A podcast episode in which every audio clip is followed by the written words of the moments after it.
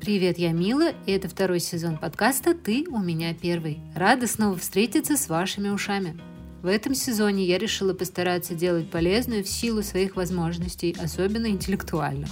На мой взгляд, стараться помочь лучше по своим способностям, а не в надрыве или переступая через себя. И вот один из моих способов поделиться информацией и пригласить гостей, с которыми мы разберем актуальные на сегодня способы поддержания себя – а также поговорим на темы, которые, возможно, помогут вам стать на путь новичка в сфере, в которую раньше было неактуально или неловко заходить.